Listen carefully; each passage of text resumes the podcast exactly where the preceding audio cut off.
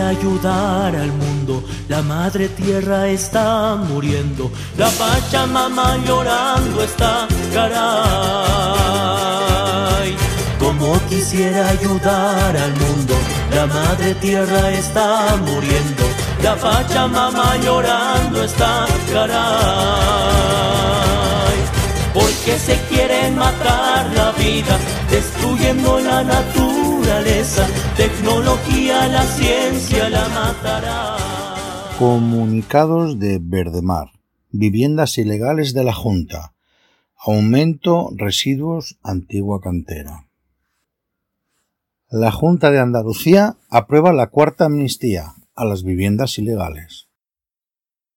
Les pone en bandeja a los propietarios de viviendas ilegales su regularización, con los mismos derechos que los que han construido legalmente y con escasas obligaciones. La Asamblea de Ecologistas de Andalucía, celebrada el pasado fin de semana en Punta Umbría, ha aprobado por unanimidad una resolución por la que se rechaza de forma rotunda el decreto ley 3 2019 aprobado por la Junta de Andalucía, que supone la cuarta amnistía a las viviendas ilegales en Andalucía y de vía libre para recurrirlo. El gobierno del PSOE de la Junta de Andalucía abrió las puertas a la regularización de viviendas ilegales en 2012, cuando aprobó un decreto que pretendía la regularización de las más de 300.000 viviendas ilegales que hay en Andalucía, permitiendo dotarlas de servicios mínimos y blindándolas contra la acción de la disciplina urbanística. En 2015 el PSOE modificó la Ley de Ordenación Urbanística de Andalucía, LOUA, para legalizar también las urbanizaciones ilegales, haciéndolas prescriptibles. Paralelamente, el gobierno de Rajoy amnistiaba a las viviendas ilegales construidas en dominio público marítimo terrestre, con una modificación de la ley de costas.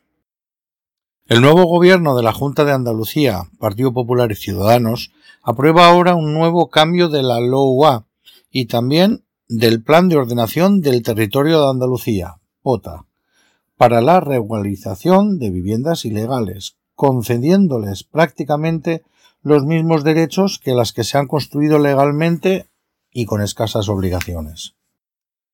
Este nuevo decreto ley incluye novedades muy peligrosas que provocarán la total impunidad del urbanismo ilegal y un efecto llamada sin precedentes. El decreto ley permite la regularización de prácticamente todas las viviendas ilegales, se introduce la figura de un plan especial que determinará la fórmula de regularización, que aprobarán los mismos ayuntamientos que han permitido estas miles de viviendas ilegales. Incluso se podrán regularizar viviendas construidas de forma ilegal en suelos destinados a dotaciones públicas o en terrenos inundables. Eso sí, se le pedirá a los propietarios de estas viviendas que suscriban una declaración responsable en la que expresen claramente que conocen y asumen los riesgos existentes y las medidas aplicables. Los ayuntamientos podrán reducir las cesiones de suelos para equipamientos o zonas verdes.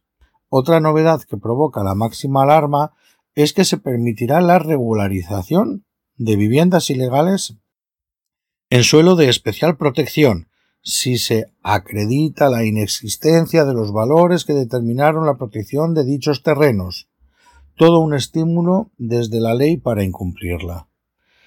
La aplicación del decreto ley se extiende a edificaciones ilegales en suelo urbano no consolidado y urbanizable, es decir, aquellas urbanizaciones ilegales que están en trámite de legalización en los planes generales de ordenación urbanas, podrán dotarse de servicios sin haberse aprobado los planes parciales o los proyectos de urbanización, lo que provocará la paralización de este planteamiento por los mayores costes que conlleva.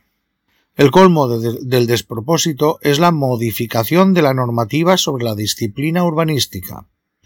Se permite aplicar una equivalencia a las sanciones que, según la normativa actual, debe terminar con la demolición de lo ilegalmente construido.